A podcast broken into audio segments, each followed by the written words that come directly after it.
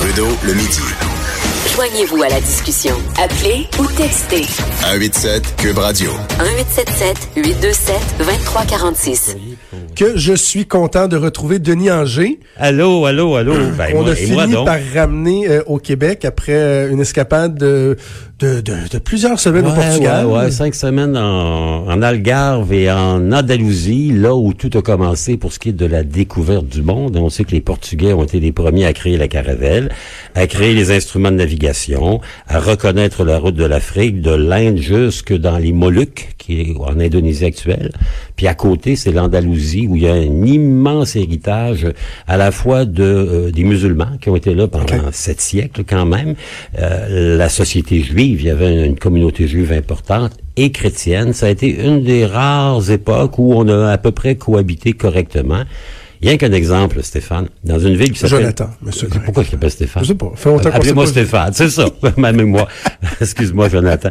Mais euh, Cordoue, il y avait un million d'habitants à l'an 1000, alors qu'à Paris, il y en avait 15 000. Et à Cordoue, il y avait l'aqueduc, il y avait l'eau courante, il y avait À l'éclairage l'an de 1000. rue. À l'an 1000. Pas d'hier, ça, hein, c'est il y a longtemps. Évidemment, ça a périclité. Mais je me suis bien rempli Est-ce que c'est bien yeux. conservé? Les vestiges sont bien conservés ou... euh, Ben, il y a des sédimentations. Hein. C'est les époques, on, on construisait la cathédrale par-dessus la mosquée. Hein. Et le palais du roi, il y avait le palais du sultan qui avait été récupéré et on mettait des on mettait des croix là où il y avait eu des croissants, puis on mettait des chapelles là où il y avait eu des mosquées. Donc c'est assez combiné comme héritage, mais c'est riche, riche, riche, riche, riche. Un peu mieux qu'au Québec, mais différent. Ben, c'est ça. Et là, on va se ramener là vraiment Ah. au ras les pâquerettes. Ouais. Et, euh, mais on- à un moment donné, on pourra en parler, si tu veux, de, de, de l'histoire du Portugal, mais on s'est donné comme mandat de s'accrocher à des éléments de l'actualité, je le rappelle. Et là, c'est vraiment ça. hein. Hier, Justin Trudeau a fermé la porte d'en face Tout à à François. Legault concernant la demande d'avoir un rapport d'impôt unique géré ici au Québec Ouais. par Revenu Québec. Et tu as eu euh, l'excellente idée de revenir sur l'histoire De l'impôt. Au Canada, au Québec. Ben J'ai oui. très hâte de t'entendre. Ah, regardez, Je sens que les gens vont sacrer. Ah, c'est sûr, parce que regardez, la première, la première chose qui m'a frappé en venant, j'ai pris mon courrier, j'ai vu arriver des, ce qu'on appelle des T4 Ouais. et des TP4, parce Ouais. que ici, le T4, c'est fédéral, puis le TP pour provincial, TP4. Donc, les gens les reçoivent ces temps-ci, leurs, leurs documents qui vont leur permettre de rédiger, non pas une, mais deux déclarations. On sait que c'est dans l'actualité. D'ailleurs, il y a un vote aux communes aujourd'hui. Les conservateurs ont fait un vote, qui, une proposition qui va être battue de renvoyer au Québec euh, la perception de l'impôt fédéral. Euh, Il n'y a pas aucune chance. Trudeau a fermé la porte, vous l'avez bien dit euh, hier, euh, Jonathan. Ensuite, on a profité de l'occasion pour annoncer 400 millions d'investissements dans un centre de traitement de l'impôt à Shawinigan, au pays de M. Chrétien, hein? Ouais. Le plus meilleur pays du monde.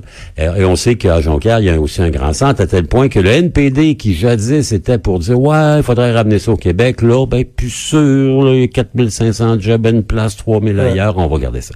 Mais l'impôt, c'est vieux comme le monde. hein. Vous savez que l'impôt, c'est pas d'hier. En Nouvelle-France, on payait de l'impôt. C'est pas d'hier, trois, c'est presque 400 ans. Et l'impôt était curieusement perçu. Par exemple, en 1661, l'impôt que vous ayez, que vous aviez à payer sur les pots de castor, c'était 50 quand vous arriviez des pays d'en haut avec votre castor, vous deviez 50% qui allait à l'État.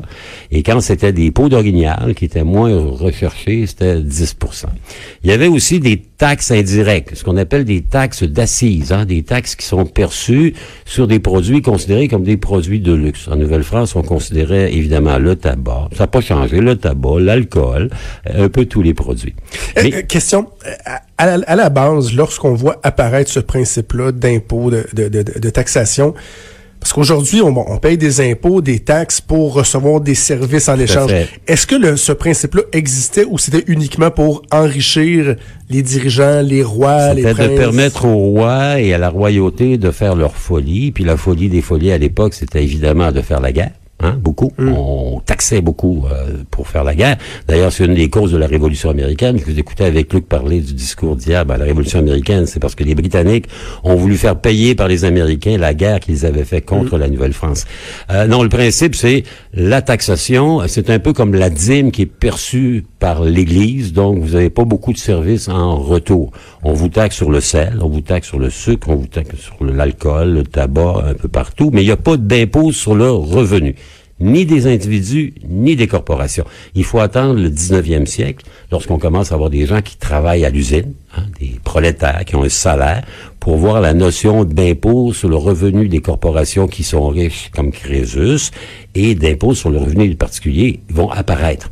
Ici, ça va prendre du temps. L'impôt sur le revenu, ça n'apparaît pas avant il y a un siècle et deux ans. On va célébrer ça cette année. Oh. Le ministre des Finances fédérales, qui s'appelle M. Thomas White, c'est l'effort de guerre du Canada. On est dans la Première Guerre mondiale, et puis ça coûte cher envoyer des, des soldats, des armes, des canons en Europe pour se faire passer dans le H-viande dans les Flandres. Ben, on va imposer un impôt sur le revenu des corporations et des particuliers. Et le ministre Roy dit c'est un impôt temporaire. Ça va durer le C'est temps de la toujours guerre. temporaire. C'est exactement Les taxes ça. sont toujours, les, in- tout est temporaire. Ah, c'est ça. Les cadeaux sont éphémères, les impôts sont permanents.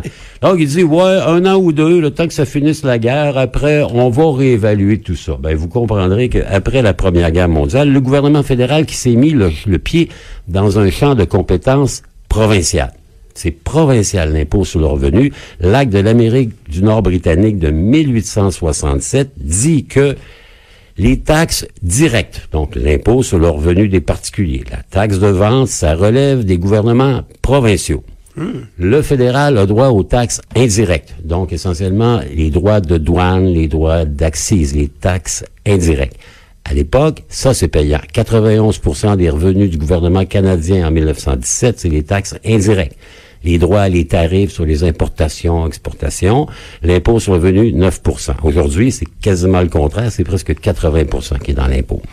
Donc, la- l'acte de l'Amérique britannique du Nord dit, c'est le domaine des provinces. Évidemment, on prétexte la Première Guerre mondiale, le sentiment d'urgence, c'est pas Trump, mais il invoque l'urgence, Monsieur White et on décrète un impôt sur le revenu des particuliers qui va être, semble-t-il, aboli après la fin de la guerre heureuse. Évidemment, après la fin de la guerre, 1918, ben là, il y a, évidemment, il faut payer les dettes qu'on avait contractées pour construire des canons, envoyer nos gens à se battre en Europe. Ensuite de tout ça, ben, ça va prendre quelques années, fait qu'on peut pas, on remet, on attermoie, la grande crise économique arrive en 1929, fait que le fédéral qui est bien là-dedans, puis qui trouve ça intéressant de prélevoir l'impôt, de ramasser ça, va rester dedans. Que- Question, tu, tu dis, c'est de compétences provinciales. Tout à fait. Donc, Exclusive. comment, mais comment ils, ils ont contourné la loi? Ils l'ont amendé? Ils Ouais, sont juste ils ont, foutus? ils ont fait l'urgence à cause de la Première Guerre. Ils sont restés dedans pendant. Et à la Deuxième Guerre mondiale, là, ils vont dire, bah, ben là, on va mettre nos cartes sur table. En 1941, ils vont faire une grande rencontre fédérale-provinciale où ils vont dire aux provinces, ben, regardez, c'est la Deuxième Guerre mondiale, on a des dépenses épouvantables, donnez-nous l'autorisation de prélever l'impôt sur le revenu. Et en contrepartie, on va vous en renvoyer une partie. C'est à l'origine du système qui est le même à la grandeur du Canada, sauf dans la société distincte qui s'appelle le Québec. Aujourd'hui encore, vous êtes en Ontario, en Colombie-Britannique, en Alberta, vous faites un seul rapport d'impôt, vous l'envoyez à Ottawa, les fonctionnaires de Revenu Canada analysent ça, et le gouvernement du Canada renvoie un pourcentage de l'impôt sur le revenu aux différentes provinces. Pourcentage qui varie selon, évidemment, les taux d'imposition des provinces. Le Québec a été comme ça pendant quand même pas mal d'années. En 1941, lors de la conférence, le premier ministre du Québec de l'époque s'appelle Adélard Godbout. Un petit homme qui fut un grand premier ministre. Vous savez qu'on doit à Godbout pas mal de choses. On lui doit l'enseignement obligatoire jusqu'à 16 ans. On lui doit notamment le vote des femmes, c'est quand même pas rien. On lui doit aussi la reconnaissance syndicale, ce qui est quand même pas rien. Et on lui doit la création de Hydro-Québec, c'est quand même pas rien. Quand même. Mais on va le stigmatiser pour deux raisons. Un, parce qu'en 41, lors de cette conférence fédérale provinciale, il va accepter de céder au gouvernement fédéral la perception de l'impôt. Donc, on va, comment dire, renoncer à notre privilège exclusif de l'acte de l'Amérique du Nord britannique. Mais on l'utilisait pas. On l'utilisait à peu près pas, sauf pour des occasions particulières. Exemple, 1935, la ville de Montréal est dans une situation financière catastrophique. Ça n'a pas beaucoup changé, vous direz, mais à l'époque, c'était pire que pire. Et on a imposé à Montréal un impôt sur le revenu des particuliers municipaux, qui était 10% de l'impôt payé au fédéral, quand même, pour refinancer la ville de Montréal.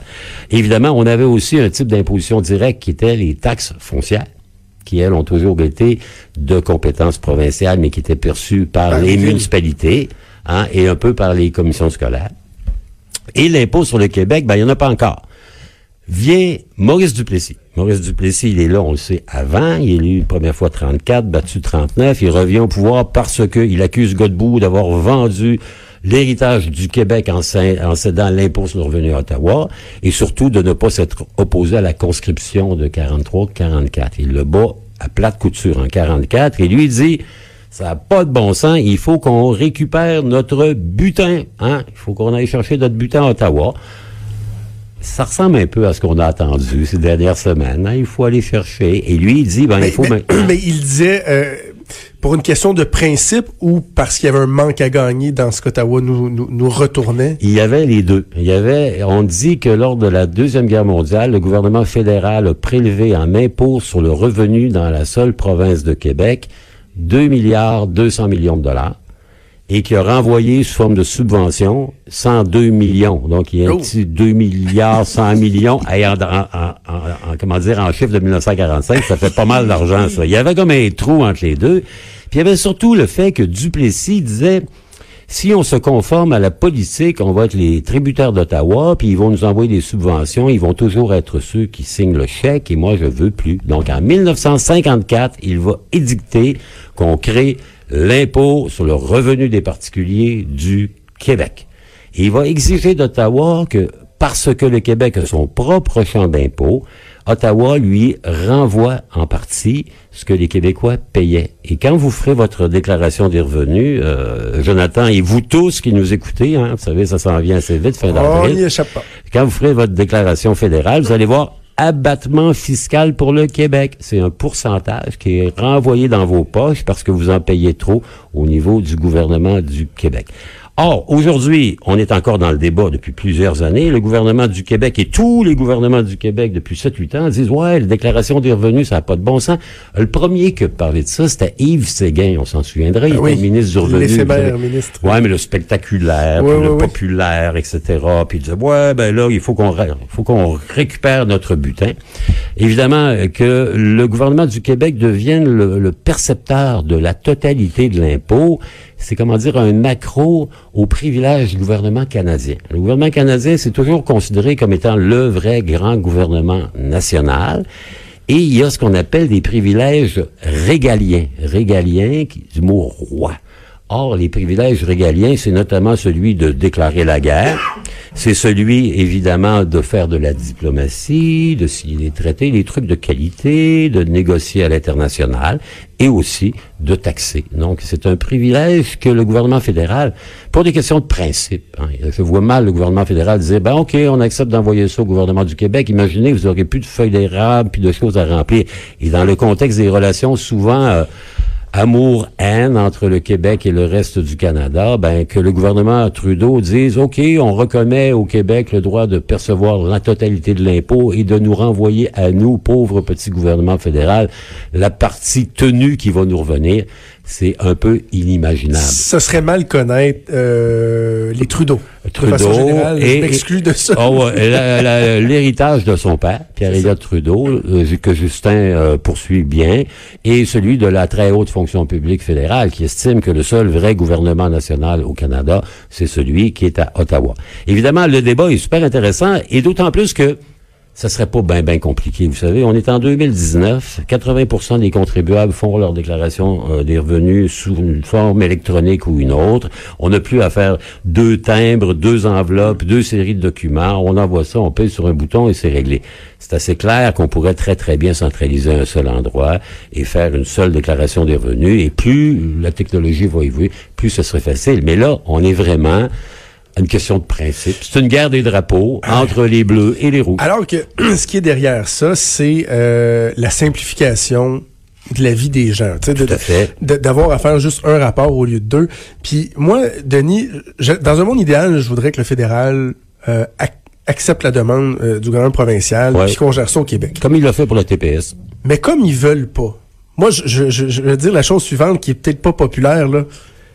Est-ce que toi, tu connais des euh, Québécois qui, lorsqu'ils envoient leur rapport d'impôt à Revenu Québec, se mettent du Gilles Vigneault, sortent le drapeau du Québec, se mettent la main sur le cœur puis ils disent « Je suis assez fier d'être Québécois. » Non, Tu sais, je veux dire, moi, si, mettons, c'était Ottawa qui le gérait puis qui renverrait l'argent euh, au, au Québec, à Québec, là, je me sentirais tellement pas lésé dans, dans, dans, dans mon Regardez, nationalisme. euh, si on sauvait le 4 à 500 millions de dollars que ça coûte d'avoir deux systèmes parallèles, que ce soit bleu, rouge, ça. fleur de lys ou feuille d'érable, c'est le dernier de mes soucis. Mais je hein. pense que François Legault, lui, il voudrait pas aller là. Parce que, euh, François Legault a découvert une avenue. Vous savez, il, il s'inspire, il le dit pas, mais euh, c'est l'Union nationale de 70 ans plus tard. Là, Vous regarde un Québec fort dans un Canada uni, le butin récupéré. On l'a vu lorsqu'il a rencontré Trudeau. Même j'étais au Portugal, j'ai vu la rencontre entre Trudeau et Legault, où il est arrivé un peu comme leur maire Labaume avec sa liste d'épiceries en haut duquel